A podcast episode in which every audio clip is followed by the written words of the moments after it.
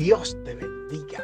El amor del Padre, la comunión del Hijo, la guianza del Espíritu Santo sea un nuevo amanecer, sea un nuevo día lleno de su presencia, lleno de su amor, lleno de su misericordia, de su gracia, de, de esa comunión con el Padre, con el Hijo y con el Espíritu Santo, de esa relación con lo celestial, con lo espiritual, con lo sublime, con lo que verdaderamente conviene para tu vida y las, y las vidas de los que te rodean. Que sea el Señor dándote un día victorioso, hermoso, bello, que pueda ver la mano de Dios a tu favor en este día, en todo lo que tú emprendas, en todo lo que tú hagas, en todo lo que de tu boca sale. Salgan palabras de Dios bendecida por el Padre, por el Hijo y que el Espíritu Santo sea quien guíe tus palabras. La palabra por el consejo del día de hoy la vamos a encontrar en Colosenses 3, versículos 23 y 24. Y el apóstol Pablo nos habla de la siguiente manera.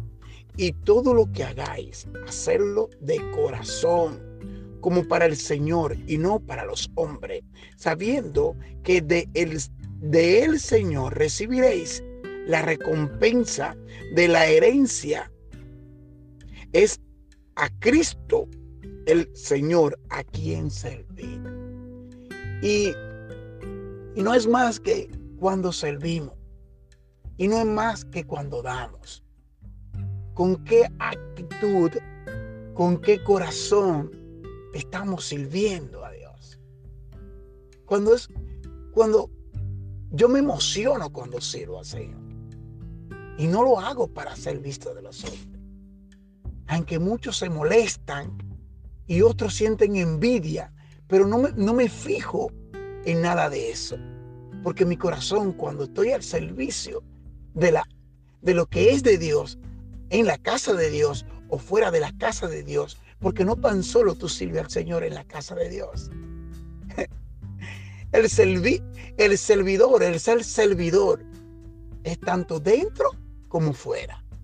Y primeramente en tu casa, con los tuyos, con los que verdaderamente te rodean.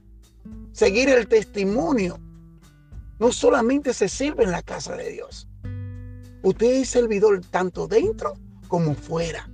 Porque recordémonos que Dios mira el corazón.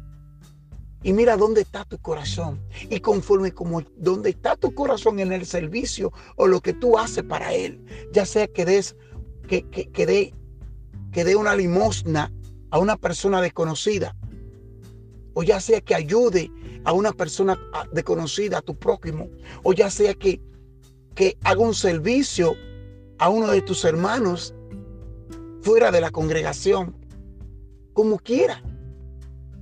¿Dónde está tu corazón? Y todo dice todo.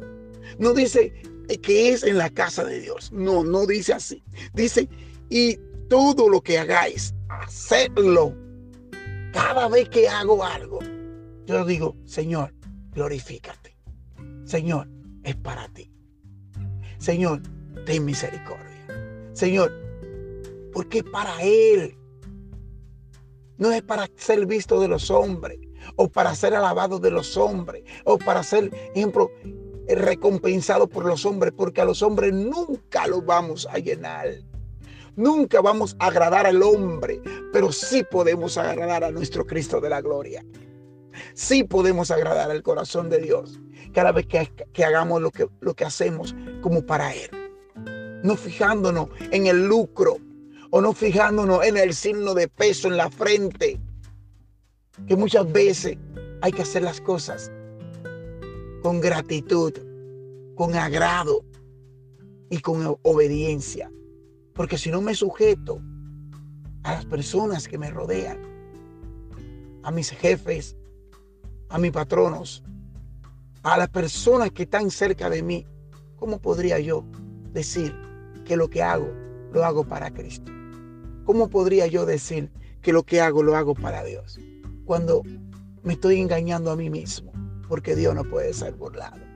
Todo lo que el hombre sembrare, eso mismo de cosechará.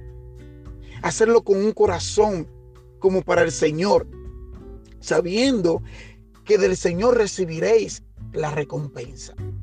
Que, que, somos herederos y coherederos con el Hijo. Es Él que nos recompensa, no el hombre. El hombre la recompensa que te da hoy, te la recuerda mañana.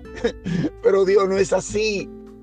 Dios no mira lo que tú, ejemplo, lo que tú le das a Él como para, como para engrandecerte a ti. No, a Él, Él que tiene que ser engrandecido y no el hombre. Y eso es lo que muchas veces no entendemos.